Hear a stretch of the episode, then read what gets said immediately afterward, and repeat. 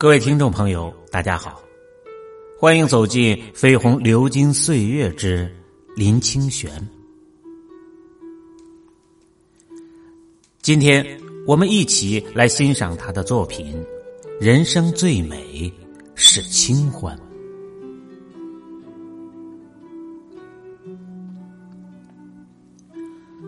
温一壶月光下酒。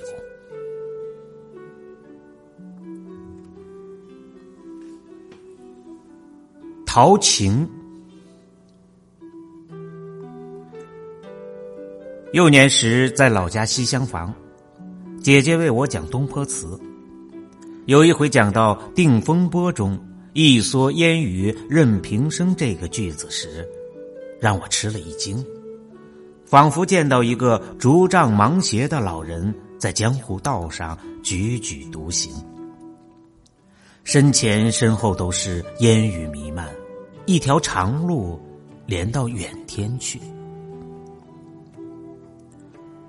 他为什么？我问。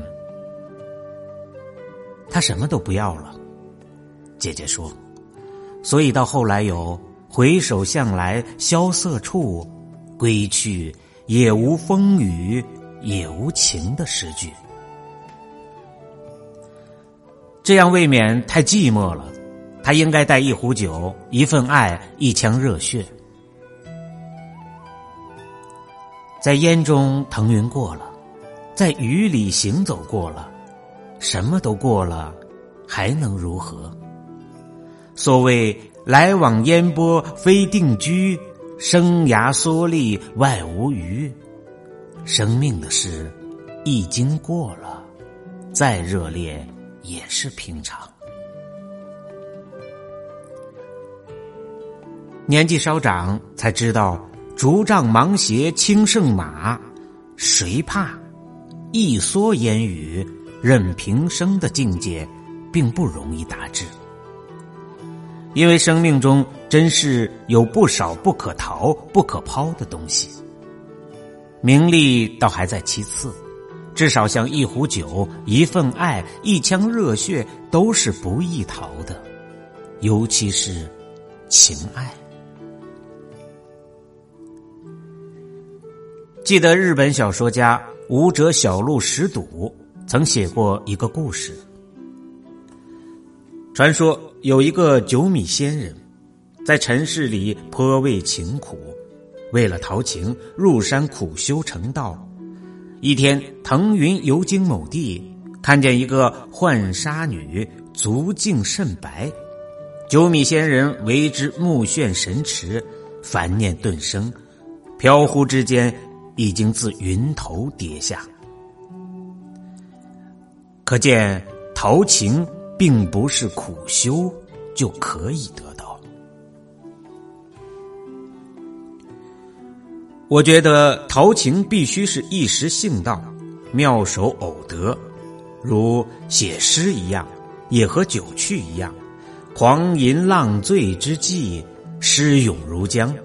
此时大可以用烈酒热冷梦，一时彻悟。倘若苦苦修炼，可能达到好梦才成又断，春寒似有还无的境界，离陶情尚远。因此，一见到乱头粗服、不掩国色的浣纱女，就坠落云头了。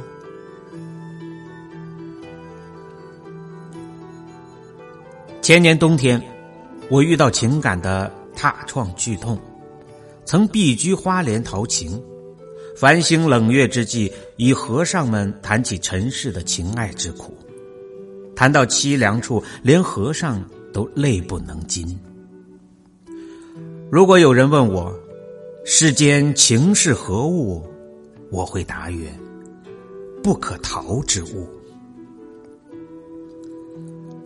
连冰冷的石头相碰，都会撞出火花来。每个石头中，事实上都有火种，可见再冰冷的事物也有感性的质地。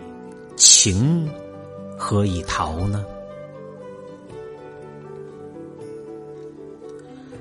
人纵使能相忘于江湖，情却是比江湖更大情仿佛是一个大盆，再善游的鱼也不能游出盆中。人纵使能相忘于江湖，情却是比江湖更大的。我想，陶情最有效的方法，可能是更勇敢的去爱，因为情可以病，也可以治病。假如看遍了天下逐境，浣纱女再国色天香，也无可奈何了。情者是堂堂巍巍，壁立千仞。从第一处看是仰不见顶，自高处观是俯不见底，令人不寒而栗。但是如果在千仞上多走几遭，就没有那么可怖了。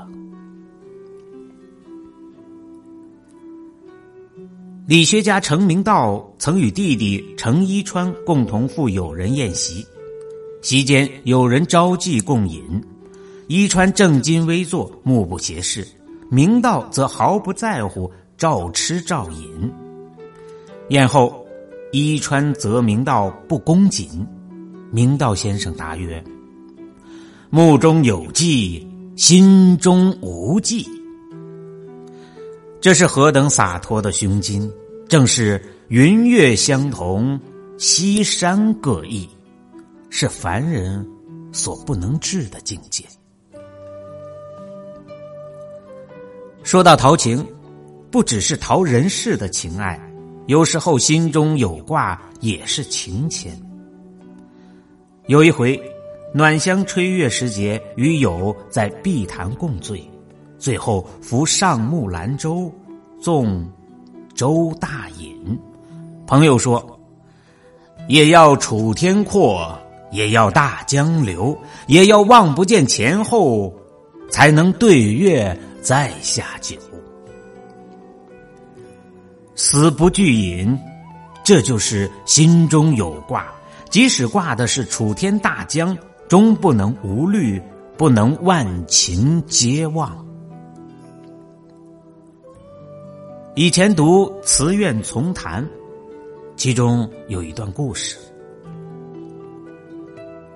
后周末，汴京有一石室开茶房，有一个乞丐来宿饮，石室的幼女敬而与之，如是者达一个月。有一天被父亲发现，打了他一顿，他非但不退缩，反而供奉一锦。乞丐对女孩说：“你愿喝我的残茶吗？”女贤之。乞丐把茶倒一部分在地上，满是生异香。女孩子于是喝掉剩下的残茶，一喝便觉神清体健。乞丐对女孩说：“我就是吕仙，你虽然没有缘分喝尽我的残茶，但我还是让你求一个愿望。女只求长寿。”吕仙留下几句话。子午当餐日月精，圆关门户岂还君。常似此过平生，且把阴阳仔细烹。遂飘然而去。这个故事让我体察到万情皆忘。且把阴阳仔细烹，实在是神仙的境界。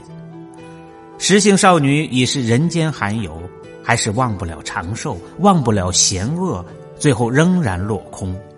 可见情不但不可逃，也不可求。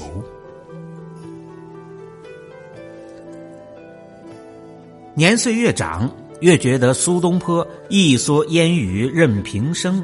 也无风雨，也无情，词意之不可得。像东坡也有“春色三分，二分尘土，一分流水”，细看不是杨花，点点是离人泪的情思。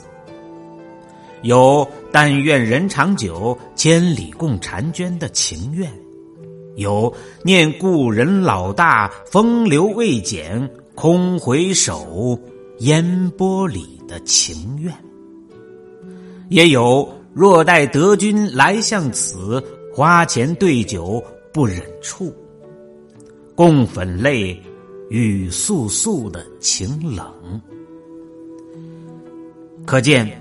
一蓑烟雨任平生，只是他的向往。